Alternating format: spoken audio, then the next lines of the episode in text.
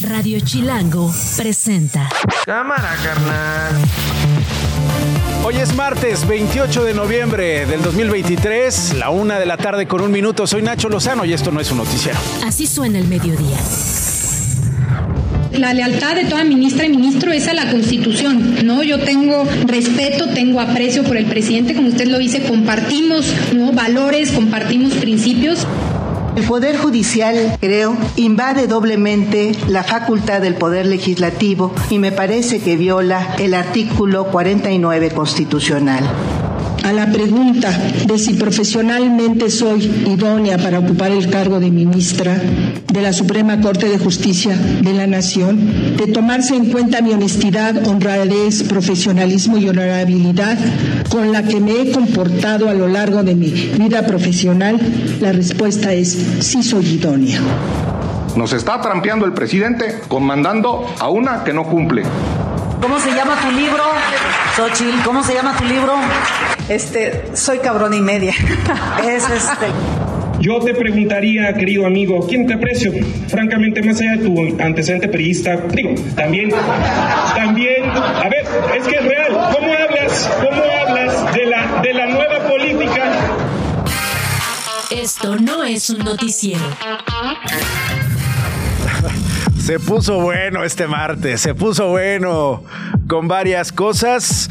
Comienzo con ni más ni menos que Rodrigo Galván de las Heras, el director de De las Heras de Motecnia. Carnal, ¿cómo estás? Qué gusto saludarte, ¿cómo va todo? Hermano, qué milagro hasta que me pelas. Ya sé, hermano, pues andabas muy ocupado, que si quién sabe qué, que si repartiendo candidaturas o quién sabe qué onda. Oye. Fíjate que todos quieren encuesta, ¿qué le qué bueno, Rodrigo, pues Demotecnia traduce México y es de las mejores encuestadoras, si no la mejor en el país. Oye, quiero hablar contigo del momento, del momento en que eh, eh, en el que estamos, ¿no? Un Vicente Fox sin eh, Twitter después de esta, este ataque, de esta publicación tan violenta contra Mariana Rodríguez, un Samuel García que desató indirectamente una pelea por un video en el que presuntamente sale emborrachándose, se peleó por ahí Claudio X González diciendo que Salomón Chertorivsky le había confirmado que era Samuel, que la voz, un video que trata de denigrar a este candidato de, Movimiento Ciudadano, Jorge Álvarez Maínez, su coordinador de precampaña, defendiéndolo, enfrentándose a X González, un Samuel García eh, que va contra el frente, que va contra X González. Me sonó cualquier mañanera, me sonó un discurso López Obradorista tremendo y un Salomón Chertorivsky diciendo: Yo no te dije lo que dices que te dije, X González. Sí, ¿no? Y Chuponcito y Lagrimita se pelearon en, en las redes. O sea, esto es. ¡Qué barato! ¡Qué barato! Exacto, esa me parece que es la mejor definición. Qué barata está la política en México en estos momentos. Qué discusiones tan de poco nivel.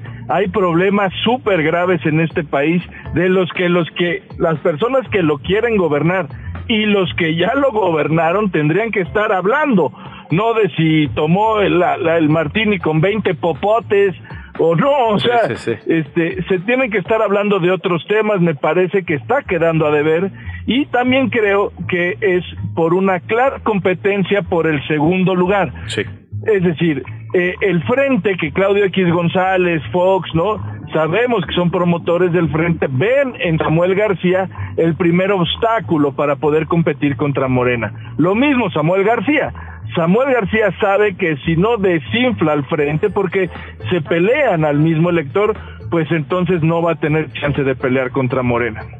Sí. Es así donde Chuponcito y Lagrimita empiezan a pelear y esto se vuelve en el famosísimo qué barato. Qué barato, qué barato. La verdad es que un nivel tremendo y además con muchos lapsus. Eh, le pasó hace semanas a Xochil Galvez este lapsus famosísimo, uno que estuvo en el que estuvo a punto de pronunciar el nombre de Alito cuando dijo no invitaría a priistas a trabajar y en otro en el que flagrantemente lo dice. Pero fueron dos ocasiones, una en la que ella se para y pasan días, da esta conferencia y dice eh, Alito, ¿no? No invitaría a Alito.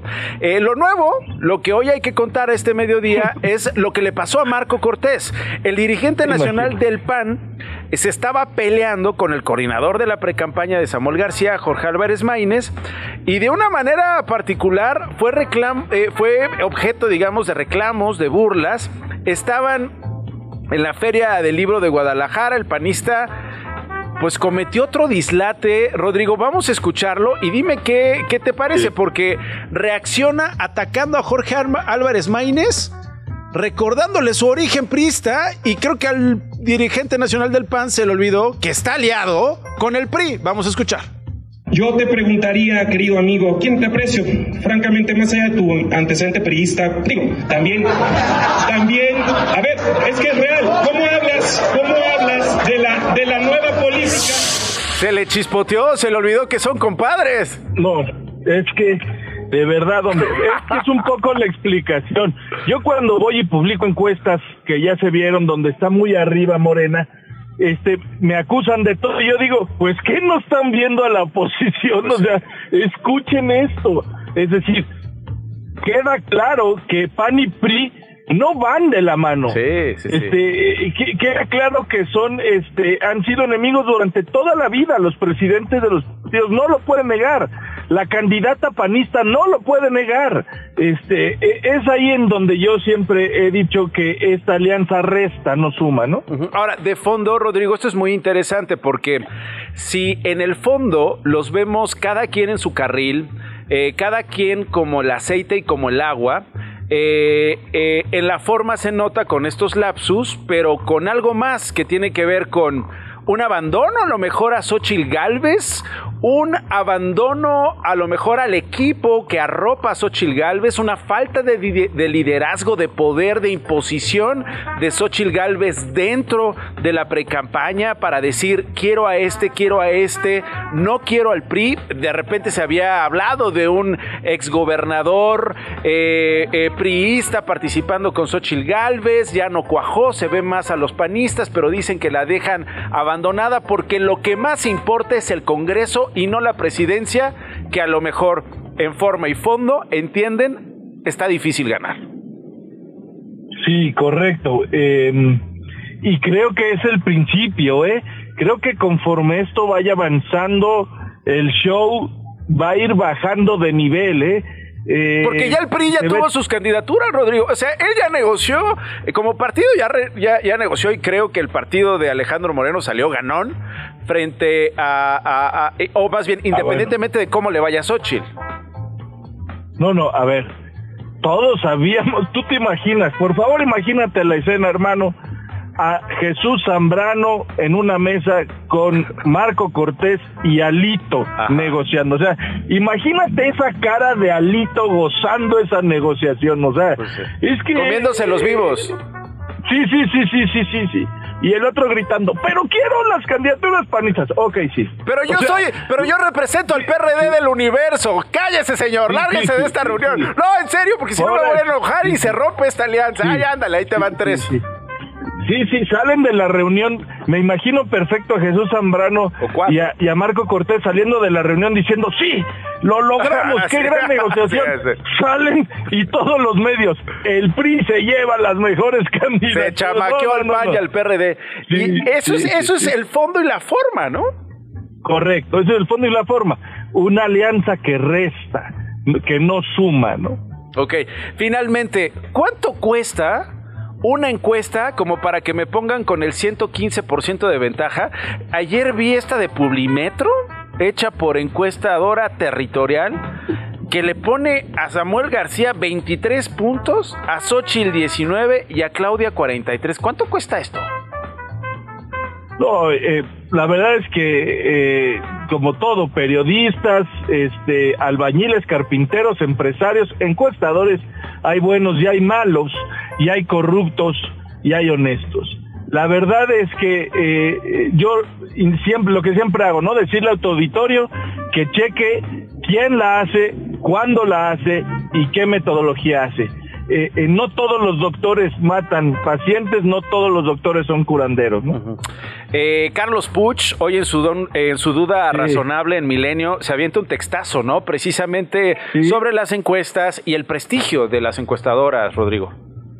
Es, es un poco lo mismo, Nacho. Es como si habláramos de lo, todos los doctores del mundo. Los doctores son gente. No, no, no, no es así. A ver, si los doctores en Argentina no saben curar, pues no es nuestro problema.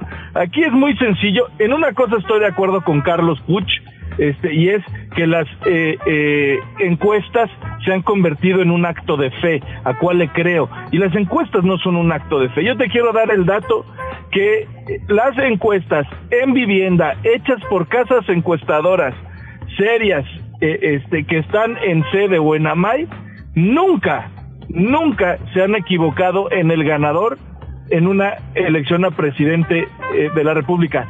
Solamente algunas se equivocaron en el ganador en Nuevo León con el Bronco, porque era un modelo nuevo, era una figura nueva en los modelos demoscópicos que era el independiente. Es decir, la confiabilidad entre el ganador y el segundo lugar en las encuestas en vivienda Carlos Puch tendría que tener claro que es altísima la confiabilidad de estas empresas. Bueno, ahí está eh, tu respuesta a esta columna, muy interesante, hay que decirlo, con muchos, con muchos puntos importantísimos que está sacando ahí Carlos. Y esto que pones en perspectiva, ¿no? Mi querido Rodrigo, muchas gracias. Este, tú tienes tu camionetera, el presidente tiene su mañanera, nosotros, nosotros deberíamos ya instalar una chelera, hermano. O sea, eh, hablar de estas cosas de, de a siete popotes, hermano. De a siete popotes como Samuel García. Venga. De a siete popotes. Puesto. Órale, buen martes, provechito, salucita, salucita, hermano. Órale, pues.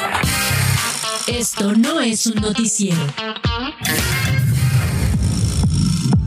Bueno, les recuerdo que estamos en vivo en YouTube para que eh, nos visiten y para que puedan ver este programa de radio para que puedan ver eh, estas voces y estos sonidos que estamos presentando en este mediodía. También para que lo comenten, para que conversen con nosotros, nos planteen sus temas, sus preguntas y con muchísimo gusto eh, los leemos, eh, los leemos al aire. hay una cosa que a mí me parece fantástica de los tiempos recientes, particularmente en terrenos que tienen que ver con las mujeres, que tienen que ver con el feminismo, que tienen que ver con los derechos humanos, que tiene que ver con eh, la justicia entre humanos y el amor entre humanos. Eh, el productor de este programa es eh, fanático de los Tigres. Y, ayer, pues bueno, estaba feliz por el triunfo de las Amazonas, que son el equipo femenil de los Tigres, que ganaron la Liga MX femenil eh, las Amazonas se llevaron un triunfo al que llegaron con ventaja, 3-0, eh, el marcador global, sobre el América. ¿Alguien aquí le va al América? Nadie. Este, seguramente muchos de los que nos están escuchando le van al América. Saludos a ustedes. ya llegó Orlando. ¿Qué pasó? ¿Qué pasó? Por supuesto, desde Cuapa, donde la mujer es guapa y donde Orlando hace ¿Qué, fue eso? ¿Cuautemilla? ¿O me estás diciendo que amas a, eh, que estás de acuerdo con el gobierno de Morelos? ¿Qué me quieres decir con eso? No, mejor levanta la patita y, eh, allá la portería. No, entonces, bueno, allá. Tigres América. ¿Qué pasó en ese partido, además del triunfo de las Amazonas? Bueno, pues varias cosas. Alison González, previo al duelo en el estadio universitario, ella es jugadora del América. Llegó para abrazar, para amar. Si no han visto el video, eh, véanlo en este momento en el video en YouTube. Es el momento en el que eh, la americanista Allison le da la bendición a Cecilia Santiago, que es portera de Tigres, campeona de la Liga L, eh, de la Liga MX femenil. Le da la bendición. Pues ya uno se imaginará qué le dice a la persona amada, ¿no? Cuando, Cuando está frente a ti, oye, pues que te vaya muy bien, mi amor, échale ganas, suerte, este, concéntrate, no tengas miedo, tú puedes, eh, vas a ser campeona, te amo, te amamos todos, tus amigos, tus familiares y yo, que, pues por lo que vimos, te amo tanto que vengo a darte la bendición a abrazarte, a desearte suerte y a darte un beso. Se dan un beso Alison González. Es que a mí me parece increíble de verdad que sea 2023 y que yo esté contando esta, esta, esta escena así, ¿no? Como si fuera pues lo que es, ¿no? Es histórico en muchos sentidos, pero es vergonzoso que no sea normal en 2023. Pero bueno, es el tiempo que estamos viviendo, es el país que estamos viviendo y son las escenas que estamos viviendo. Ahí tienen ustedes si nos están viendo en YouTube, se acercan, se están tomando de la cintura. Se, se, dan la bendición, yo le decía, Alison González a Cecilia Santiago, se dan un beso, una se va por un lado, otro se va, la otra se va por su lado, una se va a defender eh, la portería, la otra se va a ver a su mujer amada eh, desde la tribuna. Es un video que ha circulado en redes sociales y es un video que ha sacado lo mejor de la afición de las Amazonas y de la América lo mejor de las personas que respetan la diversidad y que entienden en 2023 que el amor es el amor. Y ha sacado también lo peor de México. Porque si creen que las redes sociales no tienen nada que ver con México y son un ente externo a México, creo que están equivocados. Las redes sociales son el reflejo de la misoginia, de la homofobia, del odio que prevalece todavía en 2023 en México.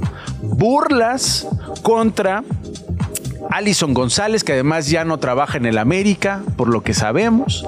Alison González recibió ataques, lo mismo Cecilia Santiago. Eh, las trataron muy mal. Es una vergüenza. No voy a repetir, por supuesto, los mensajes que se publicaron en redes sociales, pero sí quiero entender esto y sí quiero tener más elementos con Ofelia Pastrana. Es explicatrix, o explicatriz, transgénera, feminista. Ofelia, gracias por estar con nosotros. Muchas gracias. Eh, y para mí es bien raro hablar de ese tema. ¿Verdad? Soy muy, no soy muy seguidora del deporte tampoco, pero en la mañana me buscaron y me dijeron, es que pasó algo importante y Ajá. queremos hablarlo. Y yo, ¿qué pasó? Y me mandaron la nota y yo de, sí, pero ¿qué pasó? y todavía no entendía. Yo veía el video y preguntaba, pero eh, no entiendo exactamente cuál sí, fue el suceso. Porque para ti es normal. ¿no?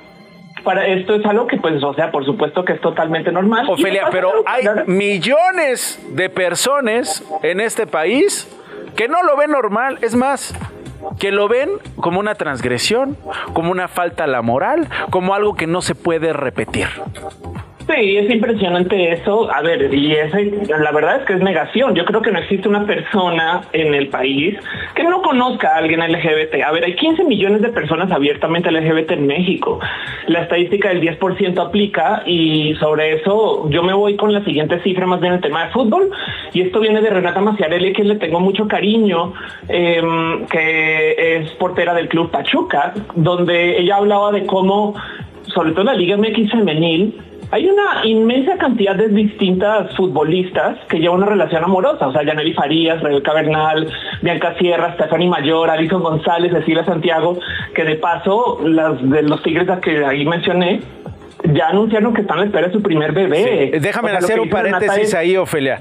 De esto no hablamos sí. cuando se habla de jugadores. O sea, es impresionante cómo cae un juicio todavía más duro contra las mujeres, particularmente con eh, las jugadoras, a las que se les tiene que presentar con nombre y su orientación sexual, con nombre y sus parejas, con nombre y sus exparejas, con nombre y sus historias personales, con nombre y sus historias que solo le, les incumben a sus intimidades. No pasa lo mismo con los hombres. O sea, cuando uno habla con el bueno, hombre, ¿no? o del hombre. Sí, aunque, aunque hay, algo que decir también, porque eh, hay una lista de más de 60 mil futbolistas profesionales en activo, y yo te pregunto cuántos son abiertamente LGBT, uh -huh. ¿sabes? Entonces también la pregunta es, ¿cómo será que ni siquiera, ni siquiera pueden decir, no? Y eso... No, no sé si lo tenga que decir de... tampoco, ¿no? Pues sí, la verdad es que es algo que, a ver, pues si se, si se habla de tu pareja cualquiera, pues tu pareja es cualquiera, ¿me explico? Entonces es algo, es parte del orgullo también, ¿no? Yo creo que se debería poder nombrar. Imagínate jugar en Estados Unidos y que te prohíban decir que eres una persona mexicana y tú no, pero yo le tengo mucho orgullo de ser una persona mexicana. Sí, bueno, pero, pero es distinto, ¿no? O sea, una cosa es si tú como jugador en México, en, las en el contexto mexicano, quieres hablar de tu vida privada, bienvenido, ¿no? Pero si no, como por qué los medios de comunicación te van a obligar a hablar de tu vida privada? Ah, eso sí, que lo vuelva tu centro de lo único claro, que a eso me refiero. Es una falta de servicio. Sí, eso es verdad. Pero yo creo que también hay algo bonito en que se diga con orgullo y que se acepte. Es que a mí lo que me falta de esto es que no aceptan que mucha ¿Qué tal la reacción en redes? ¿Qué tal la reacción en redes? Sí, como si, ay no, ya, es la primera vez que dan un beso o cómo es eso, ¿no? O sea, es como que hasta me da un poquito como de ternura, pobrecitas estas personas que sufren por una cosa tan chiquita.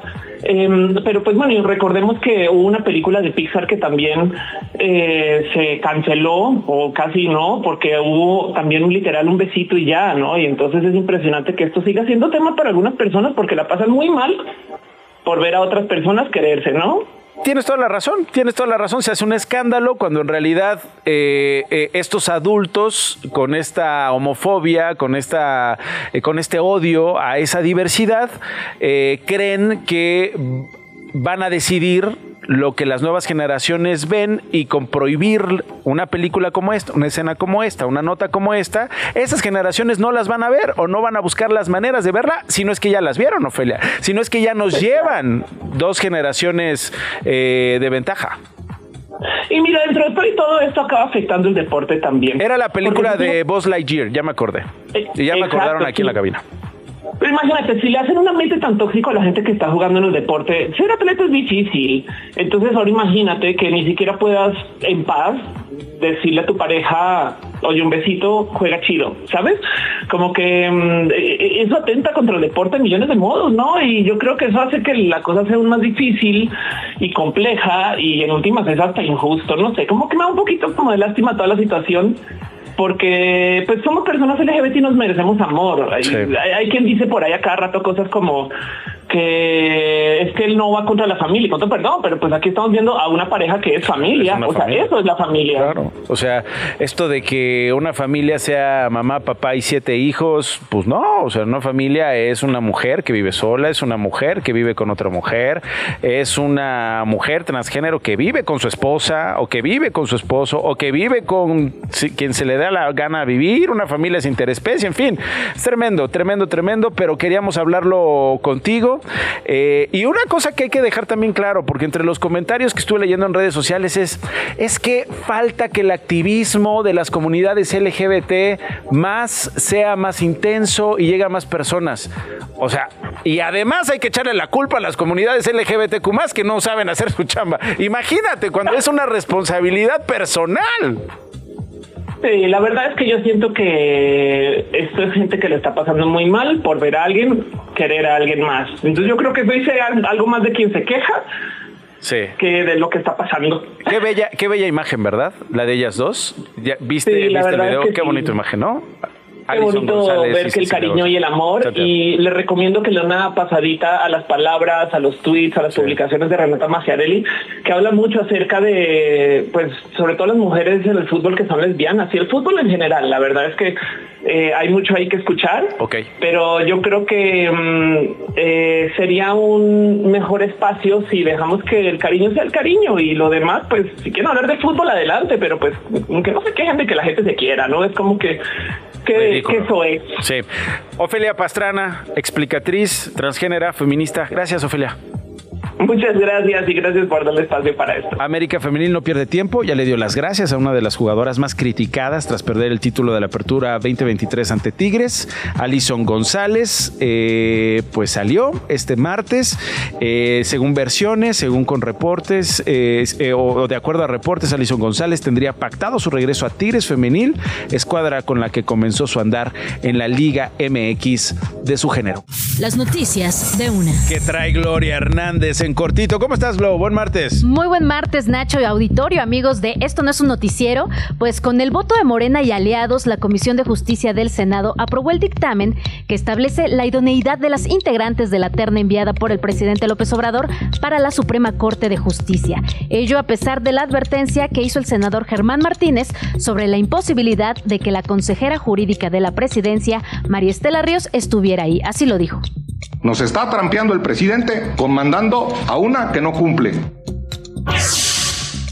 Por su parte, María Estela Ríos respondió. No haga corajes, perdón, no haga coraje, senador. Pues está bien pues enojado. si ya lo con, está bien enojado. Sí, sí, sí. Y no estuvo presente. Ella respondió. ¿Qué quieres apostar que esta terna no va?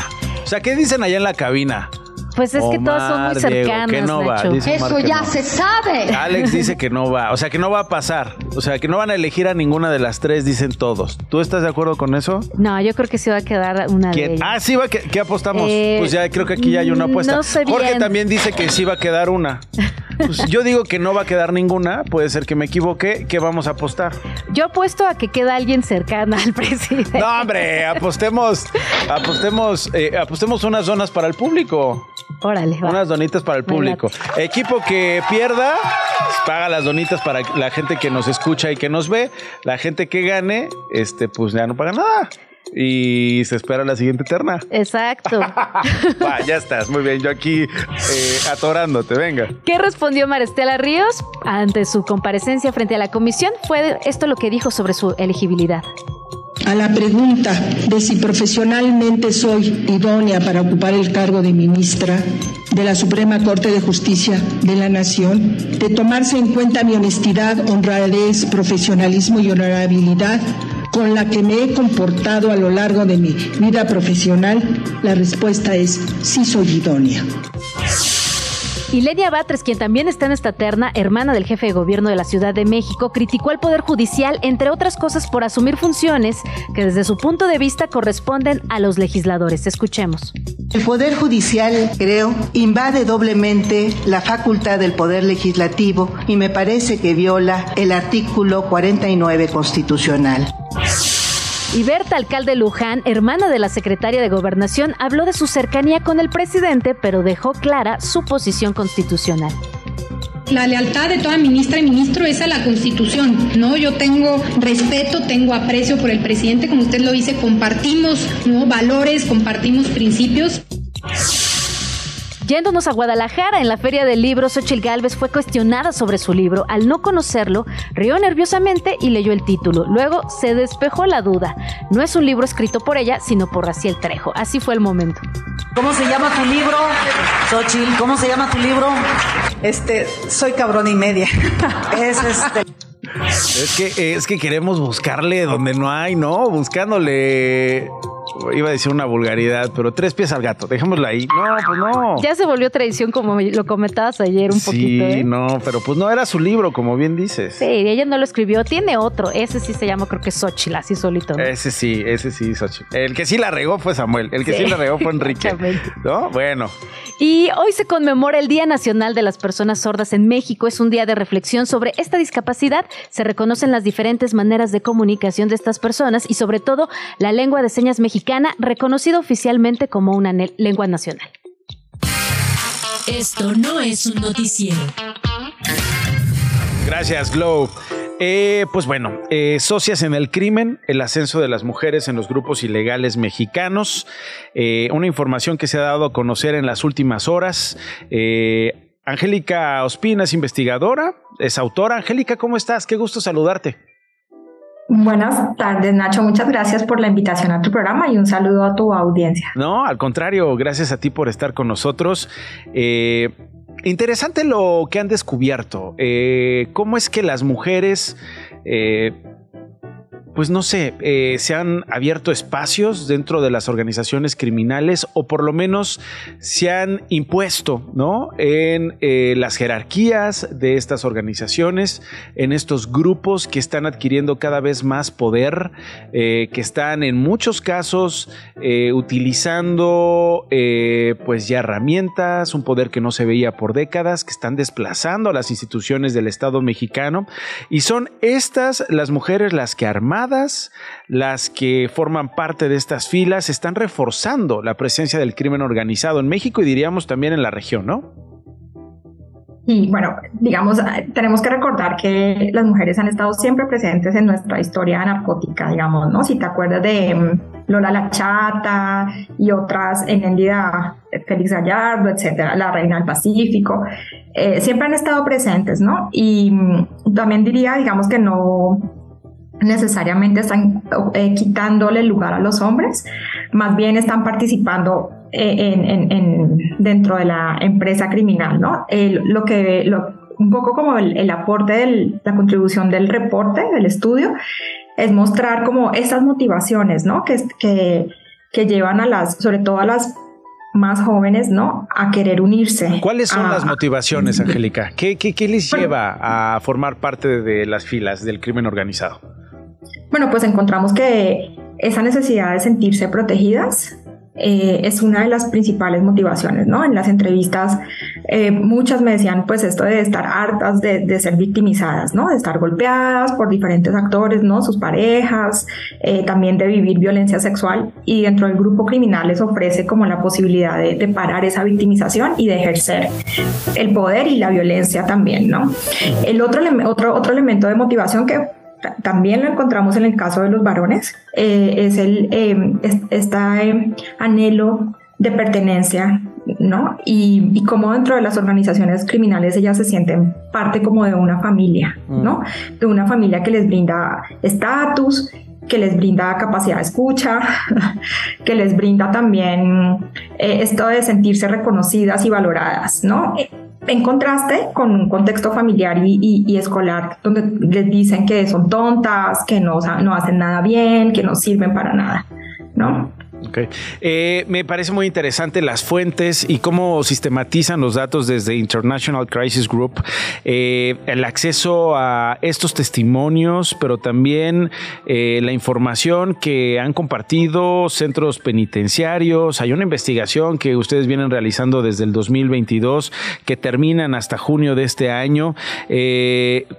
¿Qué encontraron en términos de porcentajes y qué encontraron en términos de una decisión de las mujeres o un sometimiento, una, eh, digamos, un, rapto, una eh, amenaza, eh, una extorsión o qué para que en muchos casos ellas formen parte contra su voluntad?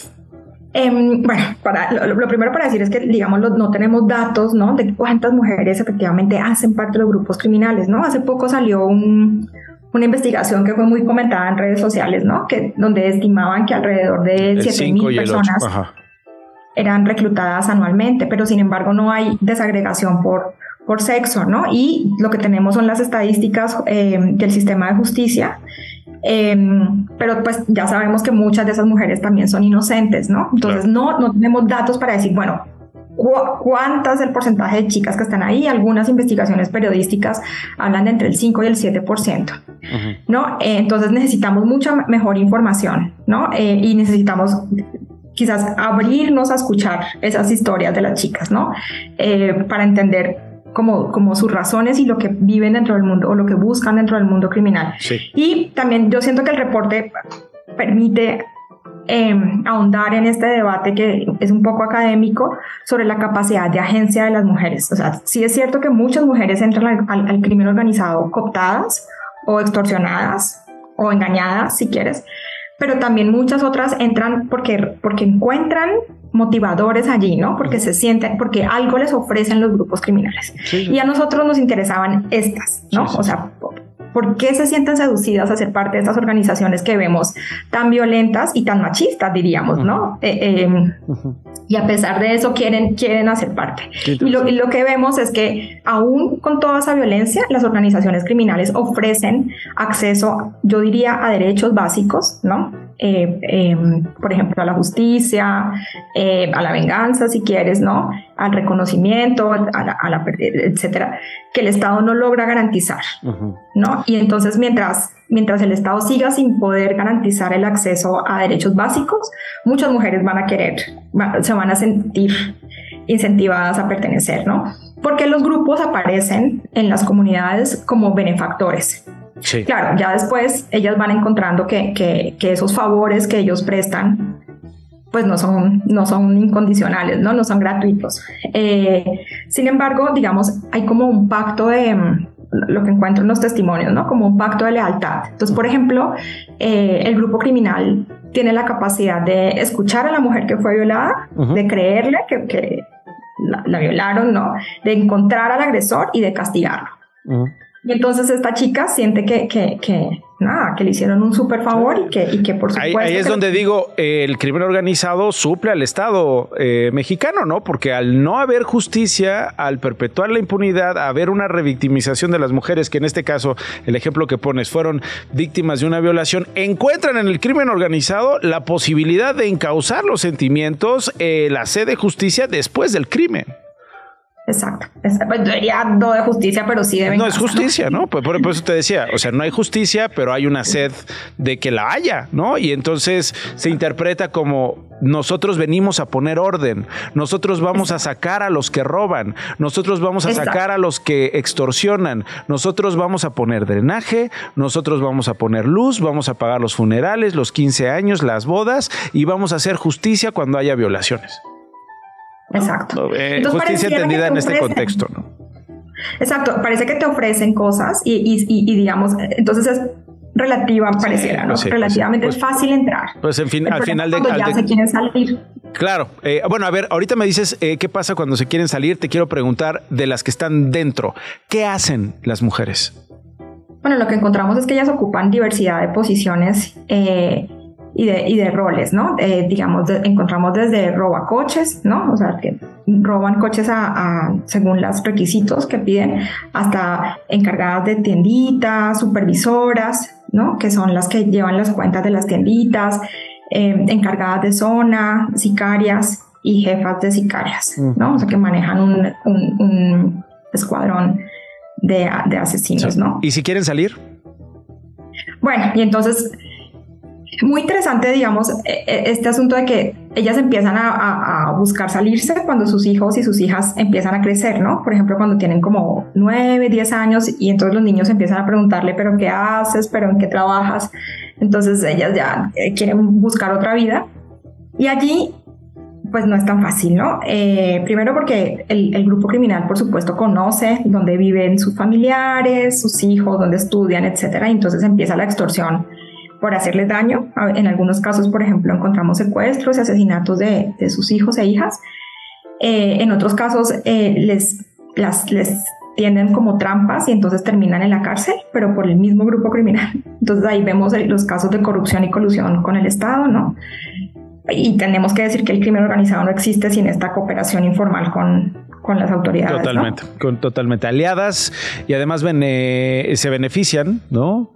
Del el negocio, de lo que implican las organizaciones criminales también para estos elementos podridos que sí los hay dentro de las organizaciones, de políticos, de administradores. Hoy tenemos a un exsecretario de Seguridad Federal en el sexenio de Felipe Calderón, detenido en Estados Unidos, pagando una condena, eh, rindiendo cuentas en Estados Unidos, acusado de nexos con el crimen organizado que se llama Genaro García Luna y otros ejemplos más, fiscales, jefes de la policía. En fin, Angélica Ospina, investigadora y autora, con esta investigación y con este eh, reporte. Gracias, Angélica. Muchas gracias a ti por tu interés y bueno, pues una invitación a que lean el reporte completo. Muy bien, lo vamos a compartir en nuestras redes sociales. Esto no es un noticiero. La misión imposible de cruzar un paso peatonal en la Ciudad de México. La misión muy posible de conseguir una licencia de manejo. Eh, leo una entrega de Jorge Vaquero en el país, en el que habla acerca de no solo el reglamento de tránsito, no solo los personajes que nos encontramos en la vía pública, el conductor, el peatón, el peatón con discapacidad, los elementos que juegan un papel determinante en esta ecuación y en esta escena, como la licencia, que no es eh, un permiso que se consigue por el que se prueban habilidades, sino es un producto, un derecho, según se dice en este texto, en lugar de ser un permiso, en lugar de ser un privilegio, en lugar de ser algo exclusivo para quienes han demostrado habilidades para convivir con estos actores en esta escena que estoy narrando en la Ciudad de México y en cualquier otra. Jorge, felicidades por este texto. Qué interesante, ¿eh? Hola Nacho, muchas gracias, muchas gracias. ¿Qué, Ando ahora aquí por la redacción y, nada, viendo la repercusión que ha tenido. Ha tenido mucha repercusión, muy compartida y por eso te hemos estado buscando. Jorge, muchas gracias por estar con nosotros hoy. ¿Qué te encontraste? ¿Qué te sorprendió de esta investigación que hiciste?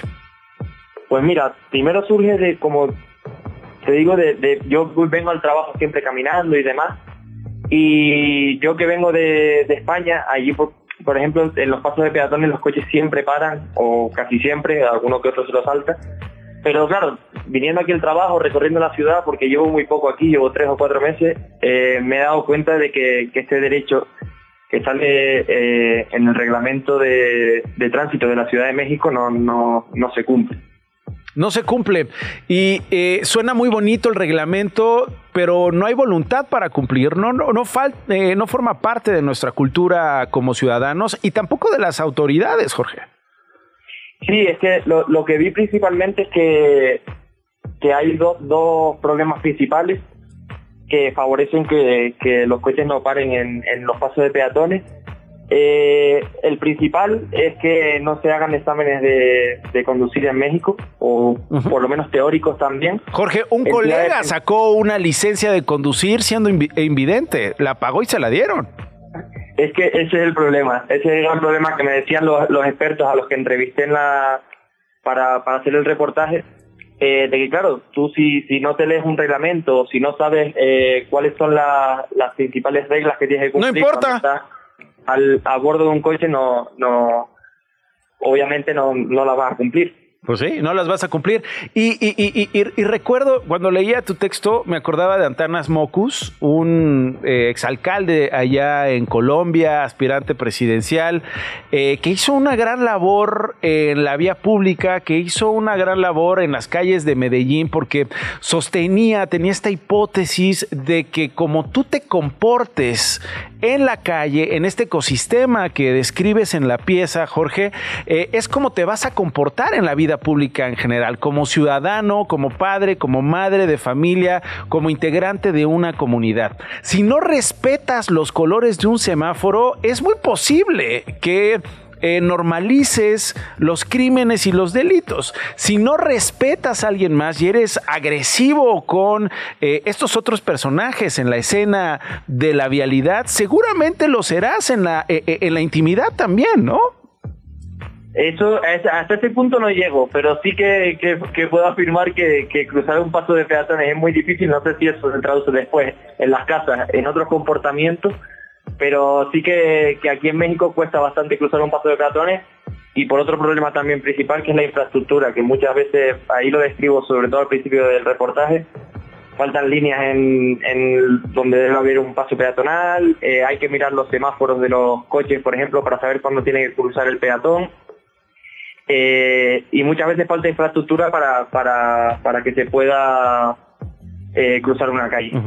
¿Y no crees que y, no crees que podría ser un reflejo de lo que somos como ciudadanos ese comportamiento que tenemos en relación con el reglamento, con la infraestructura y con el deber ser de un peatón, de un conductor en la vía pública?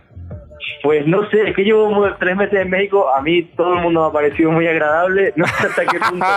no, pues hermano, hermano, eh, entonces te voy a entrevistar en un año. Porque lo somos, es que sí lo somos. Eh, eh, no estoy diciendo que no lo seamos, ¿no? Pero...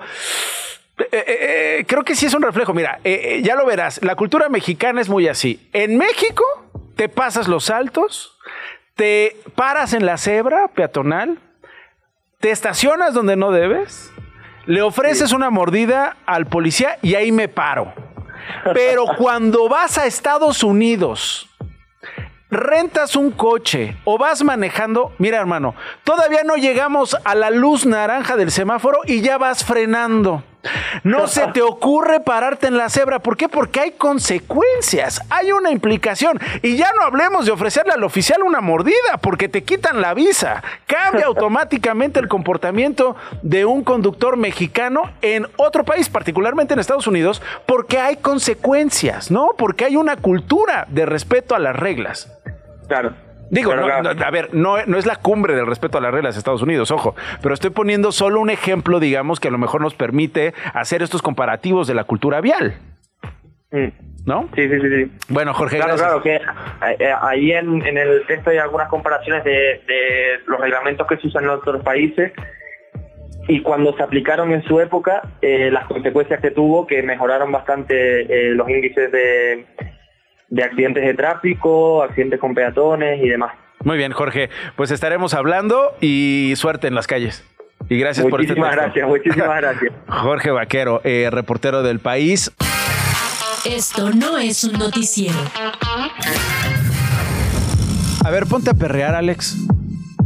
No, pero no con la cabeza, hermano. A lo mejor con este, con musiquita, ¿no? Tienes el control de la computadora ahí. Ponme algo para perrear. Ponme algo para irme hasta abajo. ¿Por qué lo hago? Eh, chunda chunda, bar, machirulo y perreo son algunas de las nuevas palabras que han incluido en la versión electrónica 23.7 del diccionario de la lengua española, que incorpora 4.381 novedades. Adicionan palabras al diccionario, como estas que les menciono, ¿no? Que es la chunda chunda, música fuerte y machacona. Que es el VAR, el videoarbitraje en el fútbol. Son las siglas que refieren al árbitro asistente por video. Machirulo, una persona especialmente un hombre que exhibe una actitud machista. Perreo, acción que define al operador de Radio Chilango. De una a dos. Que se pone muy caliente la cosa. Adrián Chávez es traductor, escritor y divulgador lingüístico. Adrián, pues eh, era natural, más bien yo creo que ya se habían tardado, ¿no? De, eh, al incluir esta y otras palabras. ¿Cómo estás? Bienvenido. Pues ya se habían tardado. Ya se habían tardado. Eh, Normalmente el diccionario va tarde, entonces siempre se han tardado. ¿Cómo escogen, cómo, cómo, cómo, cómo, eh, pues no, no es- no es escoger, cómo forman parte de- del diccionario estas palabras? ¿Qué, ¿Qué ocurre a nivel cultural, a nivel lingüístico? ¿Qué ocurre con el uso del lenguaje para que estemos hablando de esto hoy? Pues mira, lo primero que tiene que ocurrir, más, más bien, lo primero que hay que decir es que el diccionario de la academia es solo uno de los diccionarios del español, ¿no? O sea, no es como el español totalmente de autoridad, pues, ¿no? O sea, hay como un montón de diccionarios que tienen distintos usos y que tienen distintas razones de ser. Como la, eh, eh, la Academia Mexicana de la Lengua, que tenemos uno de mexicanismos, por ejemplo, ¿no? Así es. Pero bueno, al margen de eso, para que una palabra llegue al diccionario tiene que pasar por varias etapas. O sea, el diccionario académico, digamos. Y en primer lugar, lo que tiene que pasar es que la palabra se proponga. Eh, cualquier persona puede proponer una palabra por medio de la. de- de- hay un sitio que está especializado para eso.